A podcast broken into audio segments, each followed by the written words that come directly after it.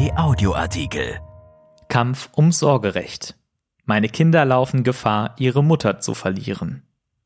Katrin S. ist das Sorgerecht für ihre Kinder entzogen worden. Ein Gutachten diagnostizierte ihr eine zu große Nähe. Doch S. kämpft.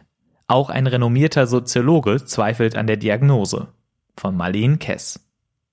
Den Namen der Familie haben wir in diesem Text geändert. Das Haus von Katrin S. ist darauf ausgelegt, dass Kinder sich hier wohlfühlen. Das Wohnzimmer ist groß und hell, eine Glasfront öffnet sich zum Garten mit Schaukel und Sandkasten. Oben gibt es drei Kinderzimmer, unten steht eine kleine Küche aus Plastik, am Kühlschrank hängen selbstgemalte Bilder. Doch Kinder wohnen hier schon seit mehr als einem Jahr nicht mehr. Im März 2019 wurde es vom Familiengericht Mettmann das Sorgerecht für ihre beiden Kinder entzogen und an ihren Ex-Mann übertragen. Sohn Henry war damals vier Jahre alt, Tochter Mia zehn. Ihre Tochter sieht sie danach ein Jahr lang nicht. Den Sohn trifft sie nach fünf Monaten ohne Kontakt durchschnittlich zweimal im Monat, zunächst in Begleitung von Umgangspflegern. Der Kindsvater lebt mit den Kindern bei seinen Eltern in Düsseldorf. Auf Anfrage wollten sich weder er noch sein Anwalt zu dem Verfahren äußern. Kürzlich verweigerte er den erst im März vom Familiengericht Düsseldorf angeordneten unbegleiteten Umgang. Dafür wurde er zu einem Ordnungsgeld verurteilt, die Umgänge wurden nachgeholt. Mehr als einen Monat hatte es erneut keinen Kontakt zu ihren Kindern. Sie sagt, das ist für eine Mutter kaum zu ertragen. Seit mehr als einem Jahr kämpft Katrin S. um das Sorgerecht und regelmäßigen unbegleiteten Umgang. Die Unterlagen füllen mehr als 30 Ordner. Zum Arbeiten kommt die Selbstständige kaum noch, ihr Erspartes ist fast aufgebraucht. Es schildert ihre Sicht auf den Fall kontrolliert und ruhig. Nur kurz blitzt immer wieder Fassungslosigkeit auf. Es ist ein Albtraum, der nicht endet, sagt sie dann etwa. Und das Vertrauen in den Rechtsstaat habe ich verloren. Seit 2016 sind es und ihr Ex-Mann kein Paar mehr. Als sie sich knapp fünf Jahre zuvor kennenlernen, ist es bereits Mutter zweier Kinder. Erik, heute 20, und Mia. Die Familie wohnt in dem großen Haus in einem Neubaugebiet im Kreis Mettmann, das es 2007 gebaut hat. Das Mädchen wurde 2011 von S als alleinerziehender Mutter aus dem Ausland adoptiert. 2013 adoptierte der Ehemann von S das Kind ebenfalls. Zuvor wurde S vom Jugendamt überprüft. Dazu gehören unter anderem eine Bewertung der persönlichen Lebens- und Einkommenssituation sowie mehrere Gespräche und ein Gutachten. Katrin S. wurde damals für uneingeschränkt erziehungsfähig erklärt, wie das Jugendamt Mettmann auf Anfrage bestätigt. 2014 kam Sohn Henry zur Welt. Von Anfang an stritt das Paar viel und heftig. Sie sagt, er wurde ihr gegenüber immer wieder handgreiflich, Sohn Erik bestätigt das in einer eidesstaatlichen Versicherung. Am 13. Juni 2012 eskalierte erneut eine Auseinandersetzung, es rief die Polizei. Laut deren Bericht sagte sie aus, er habe sie mehrfach mit der Faust ins Gesicht geschlagen und geschubst. Er wurde der Wohnung verwiesen, ein Klinikattest bescheinigt ihr Prellungen und Verletzungen am Kopf. 2016 trennte sich das Paar. Die Kinder blieben danach bei ihr. Beide Eltern beanspruchten das Sorgerecht. In einem familienpsychologischen Gutachten von Mai 2018, das vom Familiengericht Mettmann in Auftrag gegeben wurde, wurden beide als erziehungsfähig eingeschätzt. Das Gericht gab jedoch Ende 2018 ein zweites Gutachten bei einer anderen Gutachterin in Auftrag. Noch bevor dieses vorlag, wurde es am 20. März 2019 auf Antrag des Kindsvaters im Eilverfahren und ohne Anhörung das Sorgerecht entzogen und ihm zugesprochen. Es und ihr Anwalt halten die Richterin für befangen und versuchen, auch das Sorgerechtsverfahren vor dem Familiengericht Düsseldorf verhandeln zu lassen. Bislang erfolglos, die nächste Verhandlung ist für August terminiert. Tochter Mia lebte zu diesem Zeitpunkt schon seit einigen Monaten beim Vater, der sie laut S nach einem Besuch nicht zurückgebracht hatte. Sohn Henry wurde einen Tag später ohne Wissen der Mutter vom Vater aus der Kita abgeholt. Den Gerichtsbeschluss erhielt sie erst einige Tage später. Begründet wurde die Entscheidung mit einer drohenden Kindeswohlgefährdung.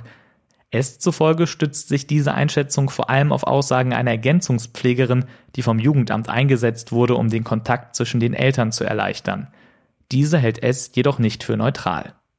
Ihr Anwalt Pajam Rogni Yazdi, der auf komplizierte Sorgerechtsfälle spezialisiert ist, teilt diese Ansicht und sagt, es komme immer wieder vor, dass Verfahrensbeteiligte beim Familiengericht im Konflikt der Eltern Partei ergreifen. Dann werde nach Beweisen gesucht, um einen Elternteil im Misskredit zu bringen, und so auch Eingriffe in das Sorgerecht zu rechtfertigen, sagt Rokniatski. Die Interessen der Kinder werden nicht mehr in den Blick genommen. Das treffe auch auf den Fall von Katrin S. zu. Hier müsse eine am Kindeswohl ausgerichtete Entscheidung ergehen. Zitat Kinder brauchen beide Eltern. Unterstützung bekommt S auch von zwei Umgangsbegleitern der Arbeiterwohlfahrt Düsseldorf. Einer von ihnen meldete erstmals im September 2019 in einem Bericht an das Düsseldorfer Jugendamt Zweifel an der Unparteilichkeit der Frau an. Eine Kollegin schrieb im Januar 2020, dass diese nicht neutral sei und keinesfalls geeignet, die Übergabe der Kinder weiter zu begleiten. Zudem schildert sie Henrys große Verlustängste in Bezug auf seine Mutter und empfiehlt, Zitat, ein kontinuierlicher Kontakt zur Kindsmutter sollte Henry in jedem Fall gesichert werden. Dennoch sieht S die Kinder bis heute nur unregelmäßig. Das liegt auch am zweiten psychologischen Gutachten vom September 2019. Darin wird ihr im Widerspruch zum ersten Gutachten eine emotional instabile Persönlichkeitsstörung diagnostiziert. Es agiere impulsiv, launenhaft und streitsüchtig und nehme keine Rücksicht auf die Bedürfnisse ihrer Kinder, heißt es darin. Sie habe, Zitat, ein starkes Bedürfnis nach einer symbiotischen Beziehung zu ihren Kindern, besonders zur Tochter und sei, im Gegensatz zum Kindsvater, nicht erziehungsfähig. Eltern gegen ihren Willen, ihre Kinder zu entziehen, ist in Deutschland mit hohen Hürden belegt. Die Familie steht unter besonderem Schutz und ein Entzug der Kinder ist laut Artikel 6 des Grundgesetzes nur dann erlaubt, Zitat, wenn die Erziehungsberechtigten versagen oder wenn die Kinder aus anderen Gründen zu verwahrlosen drohen. Das Bundesverfassungsgericht hat dies 2014 noch einmal präzisiert. Das Kind müsse in seinem körperlichen, geistigen oder seelischen Wohl nachhaltig gefährdet sein, um eine solche Maßnahme zu rechtfertigen. Geklagt hatte eine Mutter, der die Tochter wegen einer angeblichen symbiotischen Beziehung entzogen worden war. Vom Gericht hieß es dazu, dass ein Kind durch wörtlich überfürsorgliches Bemuttern gehemmt werden könne.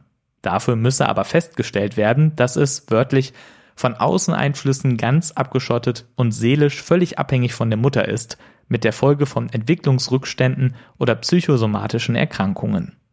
Davon ist in dem Gutachten zu Katrin S. keine Rede. Darin schreibt die Gutachterin in Bezug auf die von ihr diagnostizierte symbiotische Beziehung lediglich, Frau S. nimmt die Verselbstständigung der Tochter als bedrohlich wahr, weil ihr eigenes Bedürfnis nach symbiotischen Beziehung nicht mehr befriedigt wird – Sie reagiert eifersüchtig auf andere Bezugspersonen des Kindes. Nicht nur S kann das nicht nachvollziehen. Der Psychologe und forensische Gutachter Uwe Tevis hat das Gutachten in ihrem Auftrag unter die Lupe genommen und fällt ein eindeutiges Urteil. Die Diagnose sei nicht nach den Regeln des Fachs gestellt worden, Zitat, sondern aufgrund einer gewissen Voreinstellung der Gutachterin, wie er in einer Stellungnahme schreibt. Der Befund der emotional instabilen Persönlichkeitsstörung sei aus dem Gutachten in keiner Weise nachzuvollziehen. Dieses weise zudem wörtlich gravierende formale Mängel auf, mit Verstößen gegen fast alle Leitlinien und Vorgaben der interdisziplinären Fachkommissionen und einschlägiger Fachbücher. Die Diagnose stütze sich nicht auf relevante Kriterien, sondern, Zitat, eher auf den allgemeinen persönlichen Eindruck der Gutachterin. Bei dem Verdacht auf eine Störung der Mutter-Kind-Beziehung handele es sich um eine bloße Behauptung, wörtlich ein schwer nachvollziehbarer Mangel, der inzwischen wohl auch gravierende Folgen für die Mutter und das Kind hatte. Auf Anfrage sagt Tevis, der immer wieder mit familienrechtlichen Fällen zu tun hat, dass ihm schon häufiger teils extrem fehlerhafte Gutachten vorgelegt worden seien. Das habe auch damit zu tun, dass qualifizierte Gutachter knapp seien und daher häufiger solche beauftragt würden, wörtlich, denen die entsprechende Feldkompetenz fehlt. Dieses Problem sieht auch der Soziologe Wolfgang Hammer, der bis 2013 die Abteilung für Jugendhilfe in der Hamburger Sozialbehörde leitete. Er sagt, dass bei Inobhutnahmen immer wieder gegen die Rechte von Familien und vor allem von Müttern verstoßen wird. Zitat Seit einigen Jahren berichten mir immer wieder Betroffene und deren Anwälte, aber auch Jugendamtsmitarbeiter davon. In einer Studie hat er vor kurzem 42 besonders gut dokumentierte Fälle analysiert in denen mehrheitlich alleinerziehenden Müttern ihre Kinder entzogen wurden, ohne dass es Hinweise auf Misshandlungen oder eine gesundheitliche Beeinträchtigung der Kinder gegeben hätte. Die Mütter waren zum Großteil gut ausgebildet und berufstätig. In 39 Fällen spielte dabei die auch bei Katrin S. diagnostizierte symbiotische Mutter-Kind-Beziehung eine Rolle. Für Hammer ist das ein Skandal. Der Soziologe sagt, diese Theorie ist als Grundlage für die Trennung von Müttern und Kindern reine Scharlatanerie und in vielen Ländern wie Kanada oder Großbritannien als Beweismittel sogar verboten. Häufig seien das Hauptproblem in solchen Fällen fehlerhafte Gutachten. Im Nachgang seiner Studie erreichten ihn nach eigener Aussage so viele neue Fälle, dass er mittlerweile an einer ausführlicheren Untersuchung arbeitet. Gleichzeitig hat das Mainzer Institut für Kinder- und Jugendhilfe im Auftrag des Bundesfamilienministeriums problematische Kinderschutzverläufe ausgewertet. In einem vorläufigen Abschlussbericht heißt es, dass es aus Sicht der Betroffenen vor allem an der Zusammenarbeit zwischen Jugendamt und Familiengerichtsbarkeit hapere.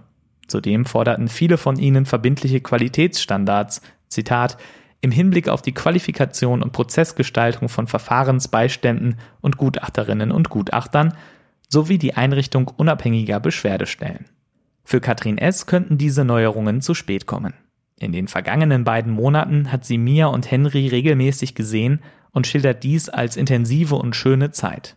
Es sagt, man sieht aber auch, dass die Kinder in einem Loyalitätskonflikt sind. Das ist sehr belastend für mich und für meine Kinder. Henry etwa wisse nicht mehr, dass er mit Nachnamen so heiße wie sie. Mia versuche immer wieder über WhatsApp Kontakt zu ihr aufzunehmen, was der Vater aber unterbinde. Katrin S. ist überzeugt, meine Kinder laufen Gefahr, ihre Mutter zu verlieren. Erschienen in der Rheinischen Post vom 11. Juli 2020 und bei RP Online. RP Audioartikel. Ein Angebot von RP Plus.